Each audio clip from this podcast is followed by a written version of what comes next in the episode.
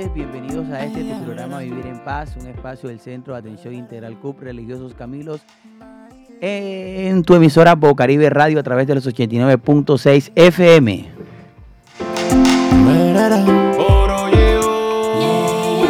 Con el objetivo de generar, eh, brindarles herramientas o estrategias que puedan ayudarnos a mejorar nuestro bienestar, tenemos acá un equipo de trabajo con expertos, profesores y también con las opiniones de la comunidad para poder aclarar dudas sobre temas de interés común.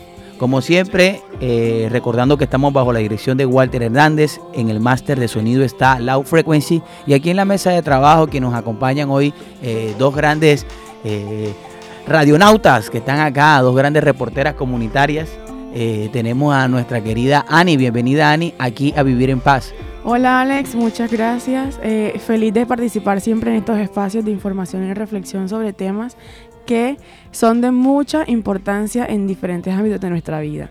De eso se trata nuestro programa Vivir en Paz. Entonces saludo a todos los oyentes y a todo el equipo de trabajo que nos acompaña el día de hoy. Bienvenida Ani a Vivir en Paz. Eh, a ver, Juliet, la chica de la reina de la Guajira. Muy buenas tardes Alex, buenas tardes a todos nuestros oyentes y también para toda nuestra mesa de trabajo. Eh, que sintonizan Bocaribe Radio por medio de los 89.6 FM y los que nos escuchan a través de nuestro sitio web www.bocaribe.net. Hoy traemos un tema muy interesante del cual todos debemos estar informados. Eh, traemos datos reales que más que generar polémica entre nuestros oyentes es darle la oportunidad de crear su propia opinión, tener más claridad del tema y de la importancia de... De las elecciones, de las elecciones presidenciales que vamos a tener. Hoy vamos a hablar sobre las elecciones, porque es importante salir a votar, porque es importante eh, estas elecciones a la presidencia. Eh, de pronto también quizás un poco escuchar a la gente sobre qué piensa de las elecciones presidenciales, qué está pasando con, con todos estos fenómenos que siempre generan y son temas de debate y de opinión pública. La gente en la calle no deja de hablar de eso, las redes sociales se mueven en torno a eso, a las elecciones, a qué dicen de un político, qué dicen de otro, cuál es la propuesta, cuál es, pero qué está más atrás de eso, porque aquí en Colombia eh, es importante la elección presidencial, pero también porque es importante otros mecanismos los cuales nos ratifican a nosotros como un Estado social de derecho y como un Estado democrático. Eh, entonces es muy importante tener en cuenta que hablar de las elecciones implica hablar de política, implica hablar de democracia y de cómo se maneja, bueno, de acuerdo a la constitución colombiana, cómo está estipulada que se debe manejar la democracia, porque a veces una cosa es lo que está en el papel y otra muy diferente lo que se hace en la vida real. Comenzamos nuestro programa con nuestras famosas frases del día y cuál de esas tenemos para hoy. La primera frase del día de hoy es, no es, solo, no es suficiente solo con querer un cambio, debes ir y hacer un cambio a través de tu voto. Excelente, ¿usted qué piensa de eso, Ani? Realmente estaba pensando de que estos temas eh, son muy importantes y hoy queremos hablar acerca de la importancia que es votar, de la situación en la que nos encontramos y que todos podemos ser partícipes de un cambio que va a generar el futuro del país. Sí, es verdad lo que dice. A veces decimos, no, que hay que, hay que salir, hay que no sé qué, pero en realidad cuando nos damos cuenta, simplemente caemos es en la abstinencia y nos quedamos en la casa viendo películas y no salimos a ejercer nuestro derecho al voto. Otra frase que tenemos. El voto es preciado, es la herramienta sin violencia más poderosa que tenemos en una sociedad democrática y debemos usarla. ¿Usted votó, Juliet? La vez pasada no pude. ¿Y ahora? Porque me tocaba en La Guajira. Ajá. Claro. Bueno, yo ahora esta vez eh, eh, le comento que a mí siempre que me toca votar, me toca irme para la ciudad de Santa Marta. Allá voto en el Colegio Liceo del Sur, sede 2. Allá me toca ir, el domingo estaré allá tempranito, me voy, aprovecho y visito amigos, visito familiares. Eh, si se puede, se pega uno un chapuzón, si el clima lo permite, porque este clima tiene a la gente congestionada oye, unos climas fuertes en cuanto que hace una calor y de repente llueve y después hace calor y llueve y estos cambios de clima tienen a la gente un poco agripada. puede que sea un rebrote de COVID-19. Dicen que sí, dicen que no. Lo importante ahora es que si usted de pronto se siente congestionado, use su tapaboca y bueno, mantenga todos los protocolos de seguridad, lavarse las manos, etcétera, etcétera. Pero bueno, volviendo al tema que nos arremete en el día de hoy, hablemos de las elecciones. ¿Qué datos tenemos sobre las elecciones, sobre la democracia aquí en Colombia?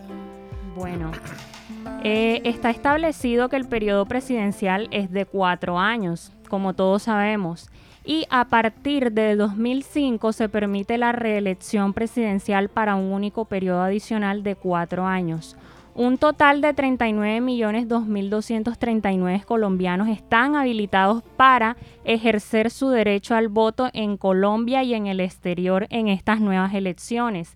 Y según el Boletín 54 de la Registraduría Nacional del Estado Civil, hubo una participación del 54,91% de los colombianos aptos para votar frente a un 45,09% que se abstuvo de sufragar en las elecciones de la primera vuelta. Bueno, fíjese, para también hacer una aclaración aquí, ya la reelección no se puede. Ya la reelección quedó ya abolida después del último mandato del presidente Juan Manuel Santos. Eh, la duración del periodo presidencial es cuatro años y listo. Lo que sí asombra de este dato curioso es que casi la mitad de la población que tenía la posibilidad de ejercer su derecho al voto no vota. Eso es algo que sí también debe asombrarnos. 46 puntos, eh, ahora me, me regala el dato exacto, 46 puntos y pico que la gente no vota, se queda en su casa. 45.9. 45.9 de personas, de, digamos, si hay 100, solamente votaron 54, 55. Entonces, ¿qué está pasando también con las personas que están en su casa, que no salen a votar? Eh, digamos que pues, digamos que hay una, una, cuestión de riesgo, como en todos los proyectos, que hay una fase, una parte de una columna que se llama riesgo, que son las que hacen que no se permitan las cosas. De pronto no tiene la cédula porque se le perdió. De pronto no está eh, acá como nosotros, que, que a mí me toca viajar y está muy lejos. Pero ¿cuántos de esas personas pueden ser? Igual si ya tú sabes que vas a estar en un lugar determinado, pues puedes hacer tu proceso de zonificación en el lugar que esté más cerca, en un colegio que esté más cerca a tu casa para que puedas inscribir tu cédula. ¿Qué otro dato tenemos?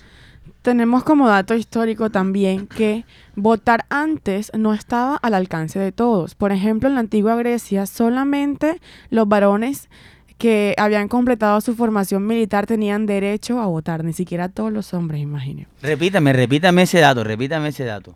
Votar antes no estaba al alcance de todos.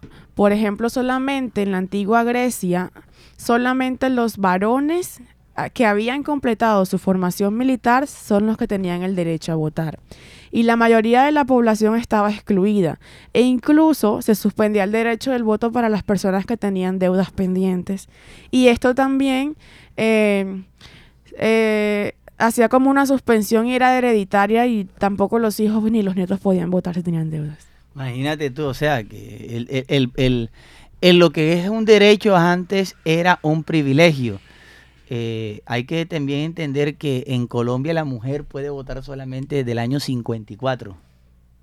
Es que la mujer tiene derecho eh, a, votar. Eh, imagínense, o sea, que del 50, hace 50 años hace 60, 70 años la mujer no podía votar, pero bueno, fíjese ahora, la mujer también es una eh, que está participando en política. Las dos, la actual vicepresidenta del país es, es mujer y las dos que están, las dos fórmulas presidenciales, eh, las dos también son mujeres. Tenemos más datos curiosos. Eh, bueno, vamos con una tanda musical y ya regresamos enseguida con este tu programa Vivir en Paz con nuestro invitado especial. forever.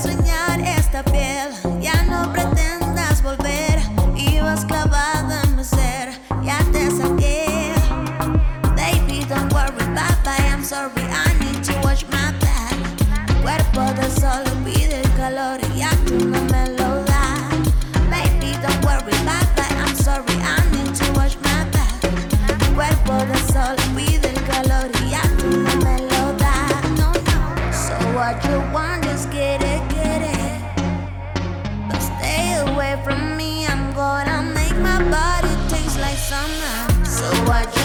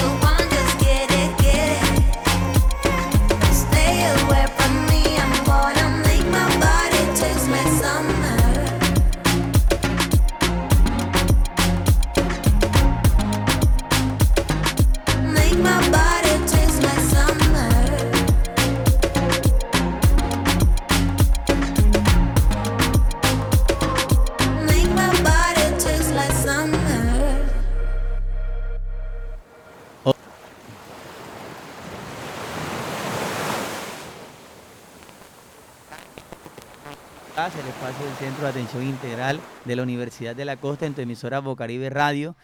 Eh, recordándole a todos nuestros radioescuchas que el Centro de Atención Integral ubicado en la carrera 13, número 10476, frente a la Biblioteca Popular de La Paz, eh, está brindando sus servicios de asesoría psicológica y asesoría jurídica de manera gratuita. Además también contamos ahora con un servicio eh, en el cual si usted de pronto es un tendero, si usted de pronto tiene una microempresa, un negocio y usted quiere que también eh, asesorarse en sus finanzas, en, sus cuentas, cómo sacarlas, pues simplemente aparta la cita y también tenemos asesoría contable y administrativa. Eh, entonces todos pilas, puede llegar directamente, aparta su cita, ahí estamos con todo el gusto para atenderlo. Le recuerdo Barrio La Paz, carrera 13, número 10476, frente a la Biblo Paz. Y bueno, ya aquí entrando en materia, eh, hablaremos hoy sobre el tema de las elecciones, sobre el tema de la participación en política, la participación ciudadana y la participación ciudadana como el, el, de, el derecho al voto, yo pienso que no es solo un derecho, sino un deber también por parte eh, de la ciudadanía al momento de tomar las decisiones frente a cómo quiere que sea manejado un país. Los cargos son de elección popular, es por eso mismo, ese, lleva ese nombre porque es la persona, es elegida por, eh, digamos, la voz del pueblo, como dicen por ahí. Dice un, la voz del pueblo es la voz de Dios. Hoy tenemos un invitado muy especial ya de la casa, conocido, eh, eh, nuestro querido doctor Ramón Crisien. El hombre es abogado y coordinador del uno de los coordinadores del consultorio jurídico de la Universidad de la Costa. Bienvenido a Vivir en Paz, doctor Ramón. Muchas gracias, buenas tardes a todos. Eh, saludo a la mesa y a todos los radioescuchas en esta tarde de hoy. Bueno, agradecido con la invitación. Como siempre, usted sabe que tiene las puertas abiertas aquí la gente del consultorio jurídico eh, tiene las puertas abiertas acá en, Vivir en Paz, en el Centro de Atención Integral, que están venido haciendo también una labor muy bonita, haciendo un acompañamiento, brindando las asesorías a la comunidad. Bueno, doctor Ramón, estamos a vísperas, el domingo se, se, eh, se realizarán las elecciones a la presidencia, eh, como para aclararle un poco a la, a la, gente, de pronto no sé si estaban esperando esto o no, pero aquí no vamos a hablar de los políticos que están postulados, no vamos a hablar ni de ni de Petrovsky ni de Rodolfiño. Vamos a dejarlos quietos a ellos, sino vamos a hablar más bien de esas funciones que podría ejercer el presidente, de, las ramas del poder público y, bueno, preguntarle a, usted, doctor Ramón, cuando hablamos de elecciones, ¿a qué nos estamos refiriendo específicamente según la constitución y todo esto? ¿Desde cuándo se empieza a trabajar esto de las elecciones? Bueno, básicamente si, si nos referimos al tema de la elección, hay que eh, remontarnos a la historia, porque a través de, la historia hubo una cantidad de situaciones de luchas civiles, como bien lo, lo nombró la mesa con antelación, eh, en, el 54 fue que la, la mujer se le, se le dio el beneficio de votar. Una situación que antes de esa fecha pues no se, no se, no se, no era posible. Y eh, esto fue bajo el gobierno, si me lo permiten, del el general Rojas Pinilla.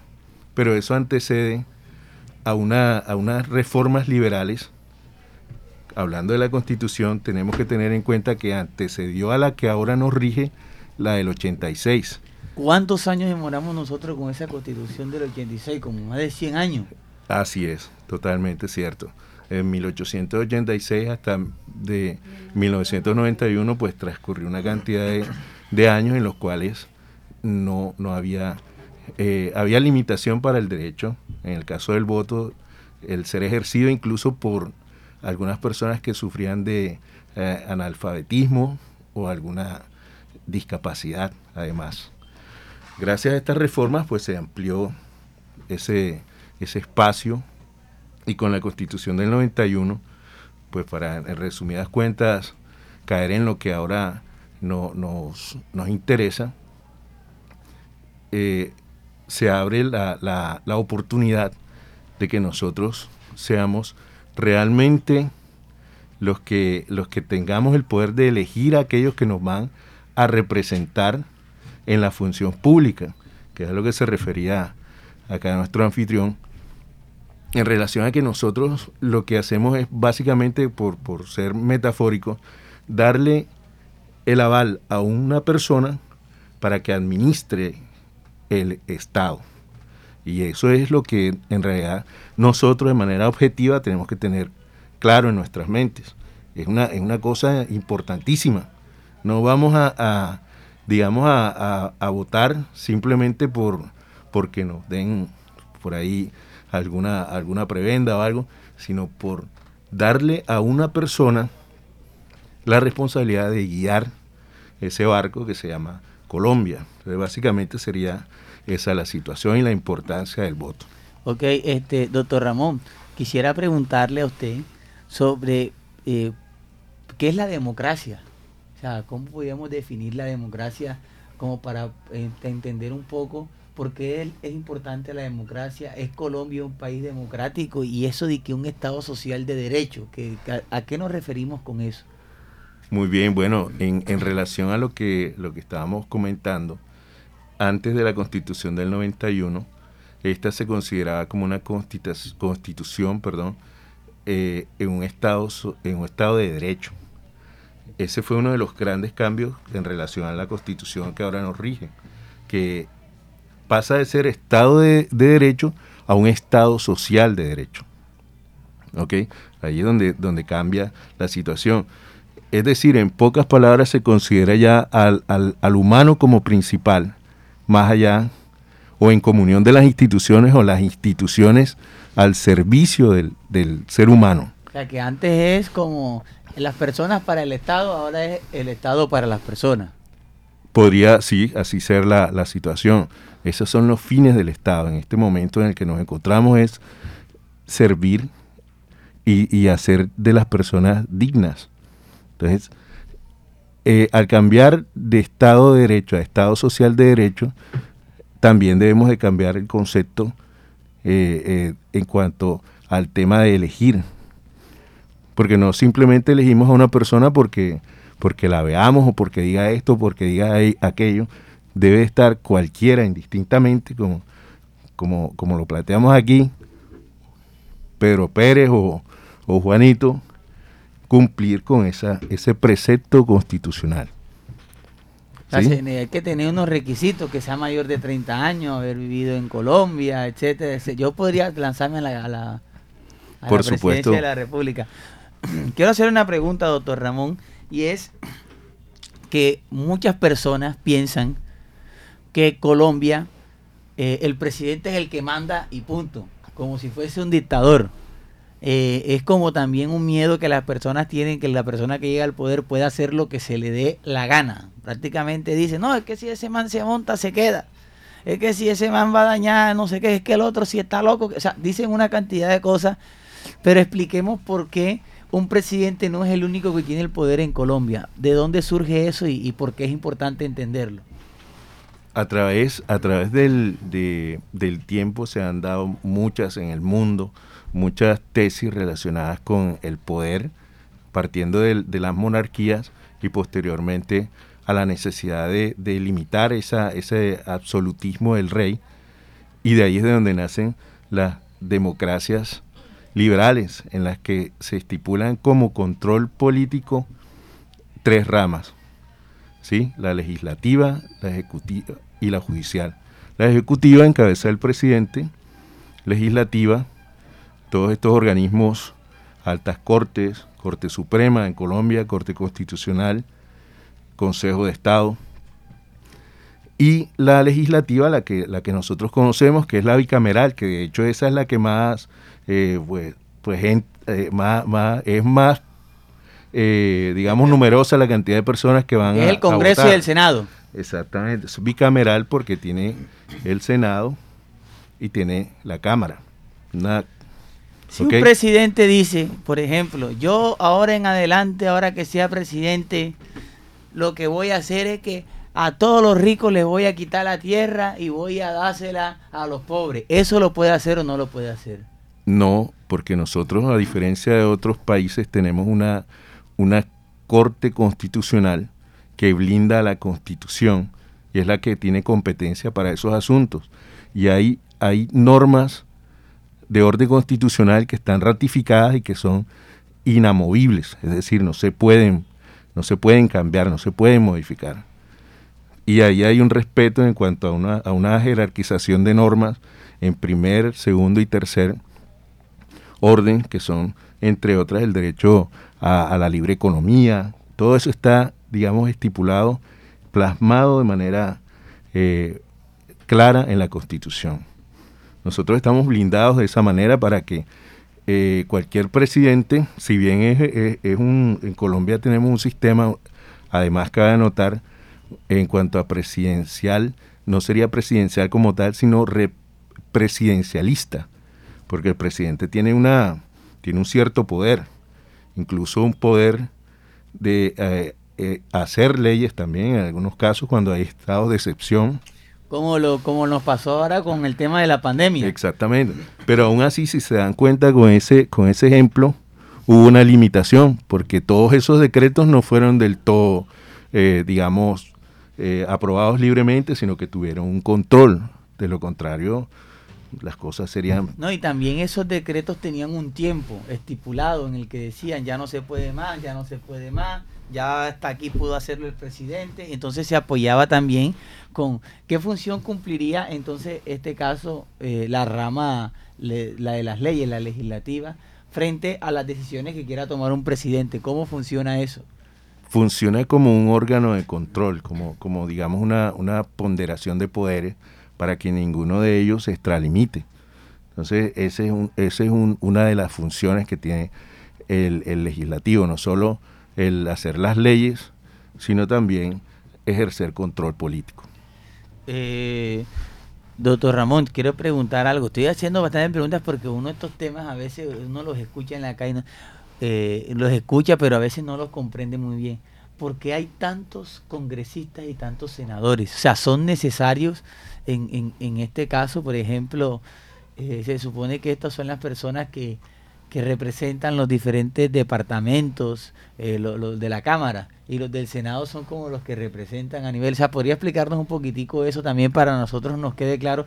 ¿Y qué papel juega ese Senado y ese Congreso en las decisiones que quiera tomar el presidente? O sea, ¿es necesario, no es necesario? Bueno, como tal, el, el Congreso tiene sus funciones orgánicas, que son obviamente las de legislar, como aquí lo, lo hemos manifestado además del control, ellos son, como estamos en una democracia representativa, eh, los elegidos, dependiendo de las cámaras, pues las regiones y a nivel nacional el, Congreso. Entonces, ¿qué ocurre? no, hay, no hay que ser ajenos a un, a un asunto relacionado con, con, el Estado como tal, en el que vivimos, que resulta que estamos en un Estado de regiones. Y ahí, ahí en ese asunto que pareciera muy sencillo, digamos, no, no departamentos, sino por regiones, como muchos estudiosos lo han planteado, que deberíamos de ser divididos como regiones y no como departamentos, es donde nacen esa cantidad de, representaciones ahí. Cada una, pues, eh, eh, haciendo su labor para beneficio de su región. Por eso la cantidad de, ellos. o sea, si hay 32 eh, departamentos, debe haber 32 a la Cámara y 32 al Senado. Así funciona. Sí, así es. Y de hecho se suman más curules porque cada vez que hay algunas, algunas posibles reformas, pues ahora también hay unas curules que son las de la paz, la de las víctimas. Ah, la de las minorías. De las víctimas, en ese caso, serían las que nacen de ese, de ese acuerdo que hubo. Que de hecho la JEP está también dentro de esa estructura del Estado. Es una, una cosa novedosa además. Aparece ahí dentro de la estructura del organigrama del Estado como algo ya, ya digamos, una institución ahí. Bueno, doctor Ramón, vamos a, ahora a decirle unos mitos que nosotros escuchamos ahí en el día a día, en el rumor de la calle, en el oye, oye, oye, ven acá, ¿sabes esto? Y la gente a veces se cree eso. O a veces esos mitos no son mitos, sino que a veces esos mitos no son mitos, sino que son verdad. Entonces, eh, por favor, vamos a leer y usted nos dice si son o no son. Los mitos de la calle. El primer mito del día de hoy es, el voto en blanco se suma al candidato ganador. eso es un mito ahora en esta instancia. En esta segunda instancia el voto en blanco no tiene mayor relevancia.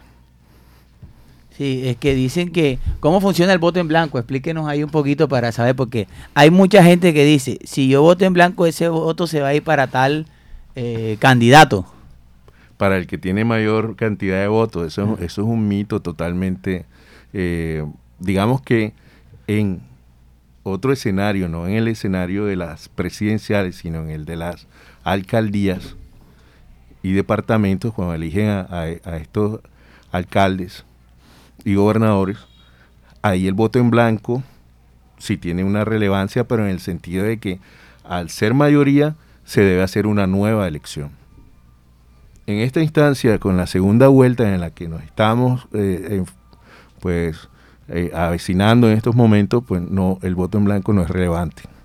O sea, pero la gente, ¿y por qué entonces está la opción del voto en blanco? El voto en blanco, digamos que es una, sería una, una manifestación de aquel, aquel grupo de personas, de ciudadanos, que no está de acuerdo con ninguno de los dos y simplemente hace su... ¿Y, y, en, el, el, voto en blanco podría ganar en la segunda vuelta? No, según las estadísticas hasta ahora como van, no.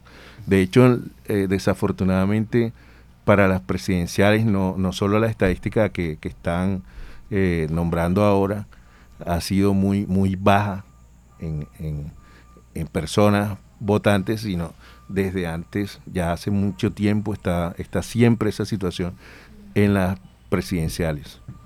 Sí, eh, hay, voy a decir algo, porque ¿para qué vamos a ponernos con tanta cosa? Pero no meterme en problemas, pero en las elecciones cuando son, eh, eh, usted me ayuda con los nombres técnicos, las elecciones que son de alcaldía y concejales y gobernación, ¿cómo se llaman esas elecciones? ¿Tienen algún nombre específico? Solo así específicamente son elecciones de, de, locales. Y, las, locales y las otras son las elecciones del Congreso. Del Congreso. Ok, en las elecciones, las primarias, las, eh, eh, por las que son de alcaldía y, gobernación, digamos que se mueve mucho el líder político a favor de conseguir votos. De, entonces se ve que contratan buses, que contratan los carros para llevar a la gente hasta los puestos de votación entonces se mueven los comandos, entonces llega la gente al comando porque ahí recibe su pastel, recibe su ayaca después de haber votado como un ejercicio de, poder haber apoyado a su, a su candidato. Pero también ocurre eso con las elecciones al Congreso. Entonces están los comandos, se mueven la gente a votar, se dan los, los refrigerios por votar. Pero aparte de eso también está la compra de votos también está lo que se llama la transhumancia, que llevan una gente que de un lado a que vote en otro. Entonces eso también aumenta la estadística. Y motiva a la gente a votar, así sea por dinero o por un refrigerio. En las presidenciales yo sí, a mí cuando me dicen, no, que no sé quiéncito está comprando el voto, la gente a las presidenciales no vende el voto y no, y, no hay quien lo compre tampoco. O sea, es sería como algo eh, que no, no, no, no jugaría un buen papel económico y financieramente porque cuántos votos tendría que comprar para poder ganar. O sea, es algo también que, juega. Cambia a veces acá para, para digamos, para el consejo. No, yo necesito mil votos. Bueno, ya yo saco mi plata de mil votos y después miro cómo hago, pero eh, ah, entendiendo que eso es una práctica ilegal. Entendiendo que eso es una práctica ilegal, pero considero yo que por eso se mueven mucho más esas elecciones que incluso las elecciones eh, a, la presidencia cuando pienso que todas tienen el mismo nivel de importancia, incluso yo diría que la de la presidencia mucho más. Correcto, así es. De hecho, el, el, voto está contemplado en la Constitución en el, en el 258 y se refiere a, un derecho, pero además es un deber. Pero además este voto está eh, debe ser libre, no debe, no debe haber un constreñimiento, no debe haber una presión. Y, desafortunadamente, con estas malas prácticas de, compras de, votos, también pues estás cometiendo esa infracción al derecho penal con, el constreñir. No es solo decirle, eh, te, da, te damos la, este dinero y pues vas a votar, sino también incluso en las regiones más apartadas, desafortunadamente, de este país, eh, incluso obligan con la, con la violencia.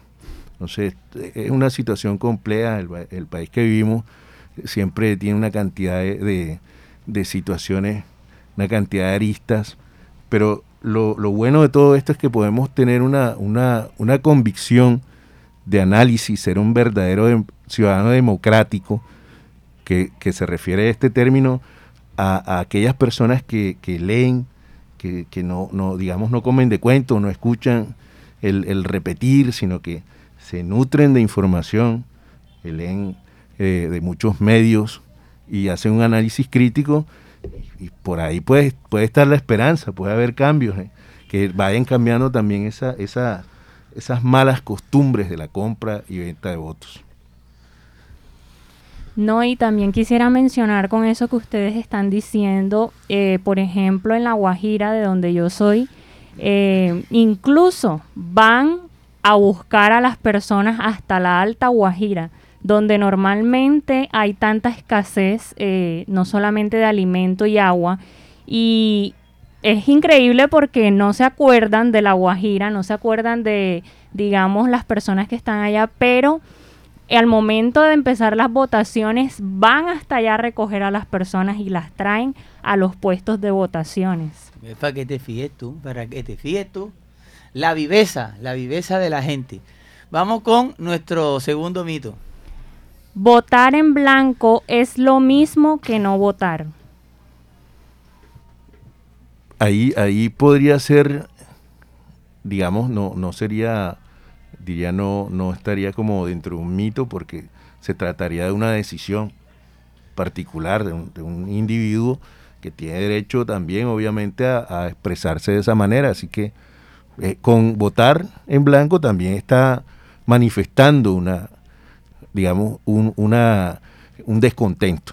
Entonces es una manifestación de voluntad también además.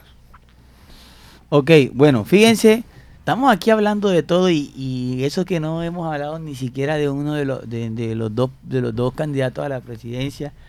Eh, hubiese podido eh, ser chévere eh, escuchar las dos posturas, sin embargo yo pienso que no necesitamos más división en nuestro país, pienso que cada quien es libre de ejercer su derecho al voto, de acuerdo a lo que considere, eso sí, siempre y cuando se haya informado lo que pasa es que en muchas ocasiones hay personas que no son capaces de comprender tu decisión frente a quien quieres votar, de acuerdo a tus ideales, a tus valores, a tu pensamiento, a tu conocimiento, a lo que has estudiado, tú decides por quién votas. Vamos con musiquita y enseguida regresamos, muy cortitico y enseguida regresamos.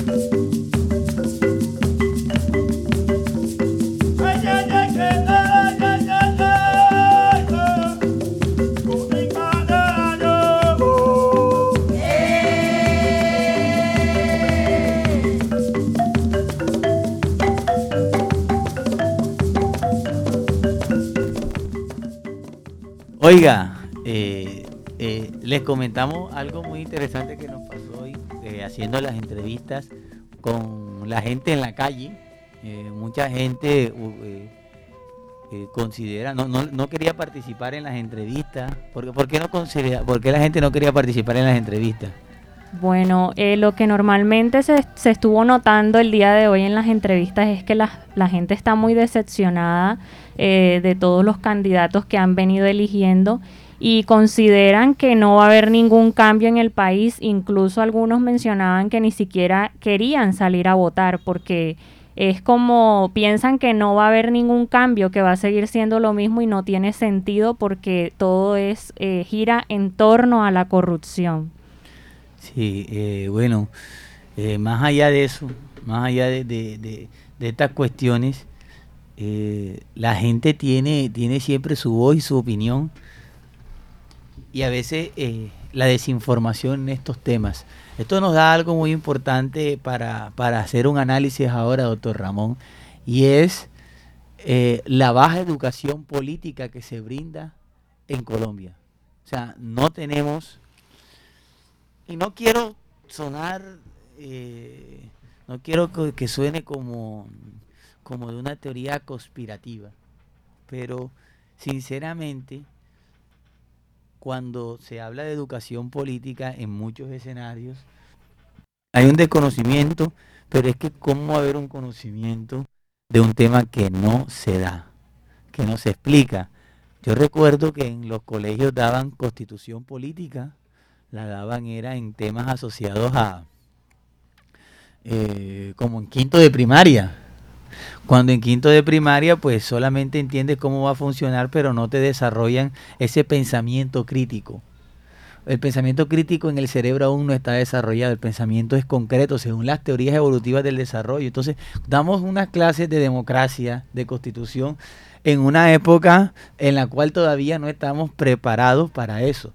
Y no es que no estemos preparados, es que debe ser poco a poco, paso a paso, así como vamos dando la historia y vamos viendo cómo se dan las cosas, pensaría que, que así como cuando empezamos a dar álgebra porque el cerebro ya está preparado para entender e, esa complejidad numérica, también se debe dar en todos los aspectos estos temas de educación política. ¿Cuántas facultades de ciencia política hay aquí en Barranquilla? ¿Cuántas? Una sola. Una sola. Una sola facultad de ciencia política. Entonces, lo que medio uno aprende en política es porque coge electivas que le llaman la atención o hay, o hay carreras donde se asocia un poco el tema político. Pero en realidad la educación colombiana no apunta a enseñar a la gente educación política. Y algo todavía que hoy discutía con unos amigos sobre el tema, eh, eh, a quien les mando muchos saludos, amigos de Fundación Mandalena, mando saludos aquí a Cristian de la Cruz, Cristian Bermúdez, David Arevalo, Nando Barranco, Sergio Cabana, eh, Jairo Gómez. Estaban, estábamos, tenemos un grupo y, todos están a favor de uno y yo estoy a favor de otro. Todos están como en contra mía.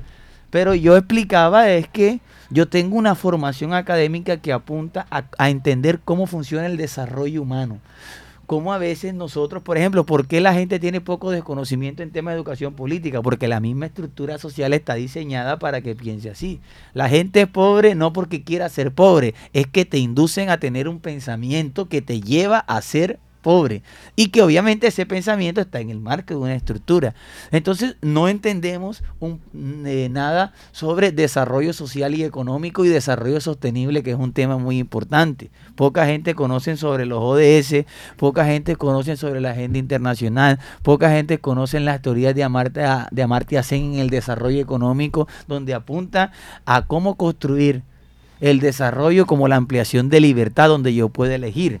Entonces, Aquí nos dan opciones, no hay elección. Aquí te dan las opciones. Estudias estos cursos que hay, entras a esta universidad porque es a las que puedes acceder de acuerdo a cómo estás tú. Entonces, no hay esa posibilidad. Y ahora estamos en el marco de una estructura económica y social que nos lleva a estudiar cosas que nosotros creemos nos van a generar ingresos, como si el ingreso eh, como tal garantizara ese, ese bienestar y calidad de vida en las personas. Y el ingreso económico es solamente uno de los aspectos que mide el índice de desarrollo humano. Entonces, son muchas cosas que hay que entender, que hay que analizar, que bueno, eh, me disculpan si de pronto he hablado un poco y me he salido del tema de las elecciones, pero eh, ¿cuál es la invitación que tenemos, doctor Ramón, para el día de hoy?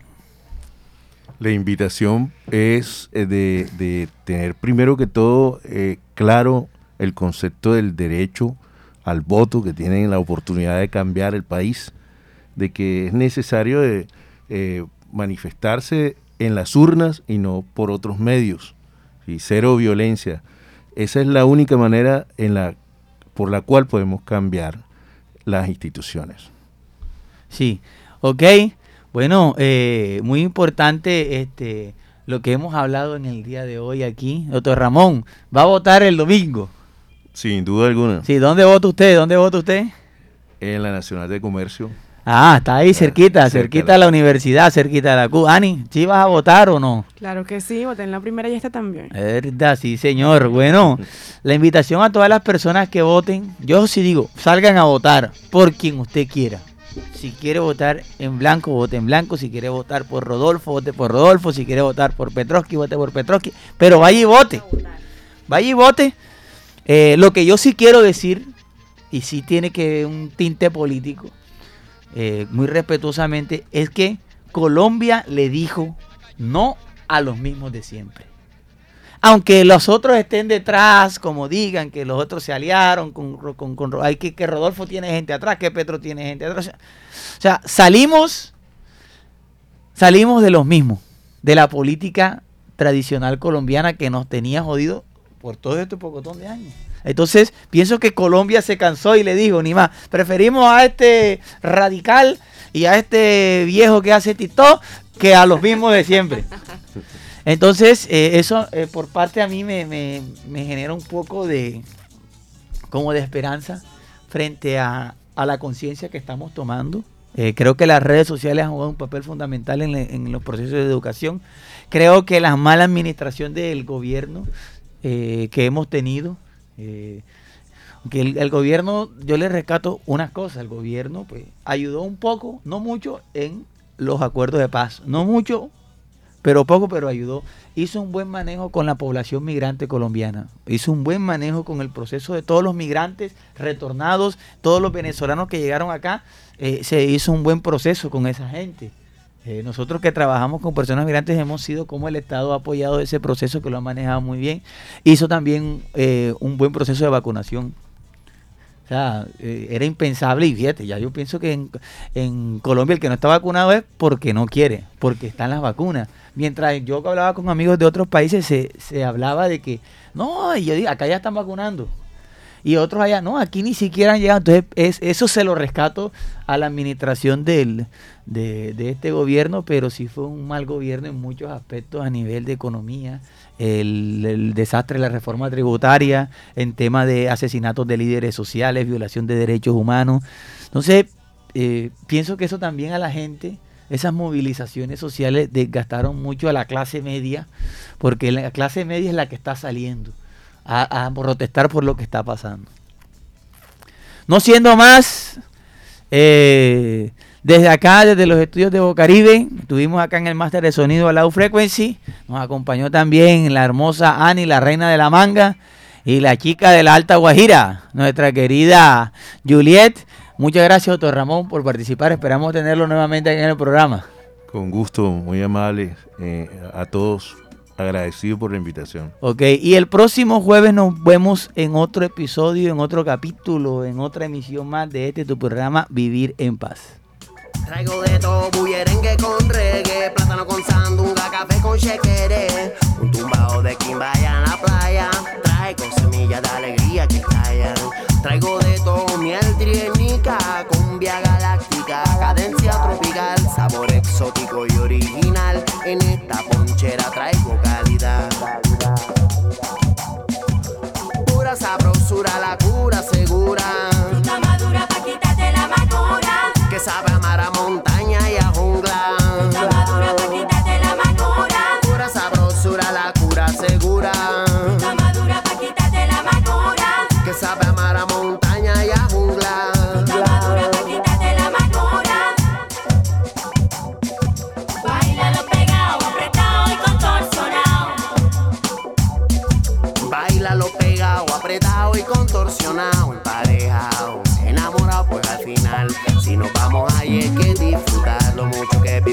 mucho por andar y que probar. Cuántas cosas nuevas en el azar, quizás hoy pierdas mucho, quizás no pierdas nada. De algo estoy seguro, arrepentirte jamás. La vida es una, el tiempo se nos va.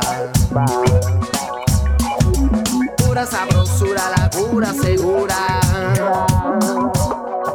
Guajira, Cumbia, yo, Congo, Colombia, no stress is the best international for bless. Caribbean roots, man roots, green fruits. higher sky and fly to John shoes. Now zoo, bamboo, pen, loop, and blade scoop. It's the best Colombe group. Yo, we no loop. It's the members cap of the open smoke fruit. Fruit a loot. Ah, who has cool when I know real was different? But now we bring you with panic, yo, we get it crazy on the mic, you feel Colombia, Colombia, Colombia.